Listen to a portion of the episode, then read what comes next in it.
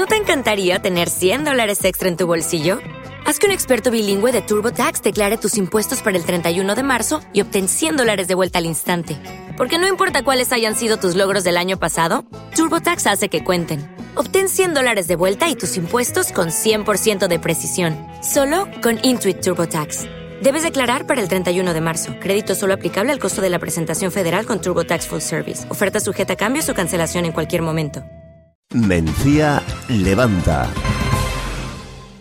Seguimos en Onda Mencía y les contamos que el martes, este 27 de febrero, unos 60 agricultores mencianos participaron con 40 vehículos en la tractorada que cortó la A318 y la A45. Los manifestantes, recordemos, cortaron la autovía a pie a la altura de Lucena durante cuatro horas. Fueron en torno, como decíamos, 40 vehículos, entre tractores y todoterrenos, los que salieron el martes de Doña Mencía a primera hora para participar en esa protesta convocada por Asaja, COA, UPA y cooperativas agroalimentarias por la situación que atraviesa el sector primario. Distintas columnas de manifestantes salieron también de otros puntos de la provincia con destino igualmente a la A45 en Lucena. Una vez allí cortaron el tráfico de la autovía en ambos sentidos desde las once y media, provocando retenciones kilométricas hasta las tres y media. Del mismo modo, la tractorada cortó la A318, produciendo también aquí colas de vehículos de varios kilómetros.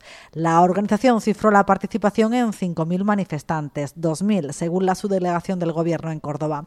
Fueron, como decíamos, más de 60 los agricultores mencianos que en esos 40 vehículos se sumaron a la columna de tractores procedente de Baena y Luque a su paso por la cantina. Vivieron así los cortes en la A318 y posteriormente en la autovía, como decíamos, a la altura de Lucena. Una protesta con la que han querido dar a conocer sus reivindicaciones. Se quejan así de las exigencias medioambientales que impone la Unión Europea, de una excesiva carga burocrática y de una ley de la cadena alimentaria sin recursos suficientes. A su vez, reivindican una optimización de los recursos hídricos, la reorientación de la PAC, así como la revisión de los acuerdos comerciales para que exijan más controles en frontera a los productos que entran a nuestro país y que no cumplen los requisitos exigidos a, los productos de aquí de, de nuestro país, de a los productos nacionales. Vamos a escuchar a continuación a Fernando Ruiz, él es el gerente de la cooperativa de nuestro pueblo, estuvo el martes en esa movilización y así nos cuenta cómo se vivió desde Doña Mencía. El pasado martes pues nos concentramos en la cooperativa en torno a los 60 y entre 60 y 70 agricultores con unos 40 vehículos aproximadamente entre dos terrenos y tractores nos dirigimos controlados a Rotonda de la Cantina, donde nos incorporamos a las columnas que venían de Baena, de Baena de Luque, ya controladas por la Guardia Civil. En todo momento estuvimos controlados por la Guardia Civil, no nos dejaron prácticamente movernos y la verdad que se vivió de manera tranquila, pero se hizo un importante corte de carretera para para para, para que se noten las manifestaciones y se noten las reivindicaciones que estamos haciendo a algún nivel que puedan tomarnos en cuenta. Se cortó la A45, pero también la A318. Correcto, nosotros cuando llegamos a la 318 a la incorporación a la 45 no nos dejaron entrar a la autovía, había unos coches de la Guardia Civil cortando los accesos, entonces decidimos pararnos en la salida de la 318 y ahí hicimos el corte y de manera de manera a pie pues cortamos la otra parte de la autovía y la vía de servicio. Se fueron haciendo cortes intermitentes de manera que, que la población no sea la perjudicada, que no es la que tiene la culpa, pero que se hicieran notar que, estábamos allí. ¿Y cómo viviste y ese momento de corte y sobre qué hora se produjo? Bien, ese momento de corte se produciría en torno a las 10 de la mañana, 10 y media, 10 y media, 11 menos cuarto.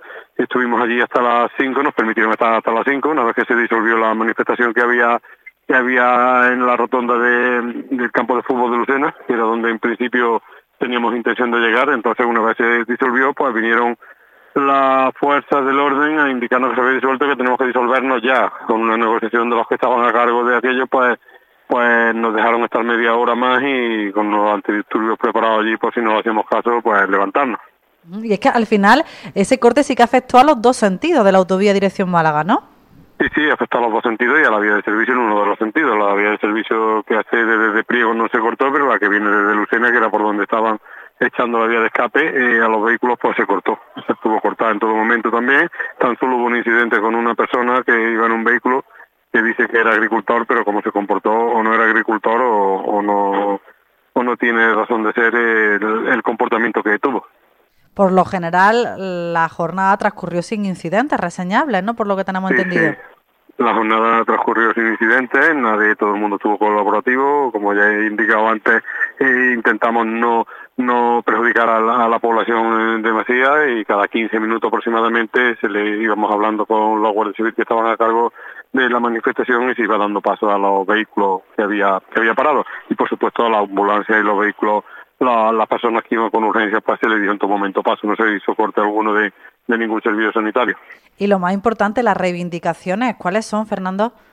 Bueno, las reivindicaciones, las reivindicaciones a, grosso modo pues son que, que nos relajen un poquito las medidas de la paz, con la paz nos están asfixiando en exceso, nos están exigiendo todos los ecoregímenes y demás que ya sabemos, con el cuaderno digital nos tienen asfixiado de una manera de una manera importante, aunque todavía no entró en vigor, pero pero lo que no tiene sentido es que un agricultor que tenga una o dos hectáreas eh, esté obligado a, tener una, un cuaderno digital donde habría que reportar datos cada X tiempo, cada mes, cada 15 días, cada dos meses, y, y con lo que ello conlleva es que cada agricultor, por muy pequeño que sea, pues tenga que, tenga que tener un asesor o unos pocos. Luego la figura del agricultor activo, nos están poniendo todos los impedimentos a vida y por haber para que no se puedan incorporar nuevos nuevos agricultores, si un agricultor se incorpora, y, no demuestra o bien que ha, que ha recibido una explotación entera y pasaría a ser pequeño agricultor siempre y cuando siempre y cuando eh, el que se lo traspasa cobrase menos de 5.000 euros el año anterior o es autónomo o el 25% mínimo de sus ingresos totales debe proceder de la agricultura, con lo cual están cerrando la puerta de todas las maneras y no dejando rendir alguna para poder entrar a, a ser agricultor activo. Y luego aparte el tema de, de los requisitos sanitarios que a nosotros nos exigen mucho y la frontera como ya sabemos todos y somos conocedores pues es un coladero y entran sin exigirle eh, condicionantes sanitarios como nos exigen a nosotros y, los ponen aquí. Y luego además el tercer pilar de las reivindicaciones se, mueve en torno a, la política del agua que, que Córdoba es la provincia andaluza donde menos riego hay. Y en la zona donde hay riego pues están reivindicando también que le hagan le hagan un, tratamiento igual al resto de Andalucía y al resto de España.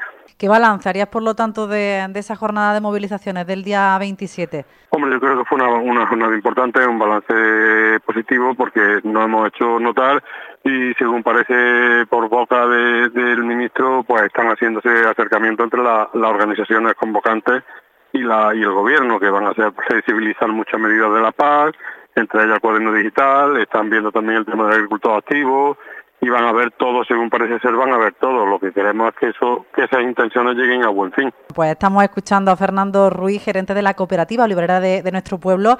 Él participó en esa movilización del pasado 27 de, febrero, el martes. Y bueno, le agradecemos mucho que nos haya contado hoy cómo la vivieron. Muchísimas gracias, Fernando. Pues gracias a vosotros, Bárbara, como siempre, y a vuestra disposición. La movilización de este martes 27 de febrero de la que estamos hablando fue convocada por las organizaciones agrarias, pero hay otra protesta convocada más para el domingo 3 de marzo. En este caso convoca la Asociación de Ganaderos y Agricultores de Córdoba y bueno, lo que prevén es introducir los tractores ya en la capital cordobesa, como decíamos, el 3 de marzo. Estás escuchando Onda Mencía.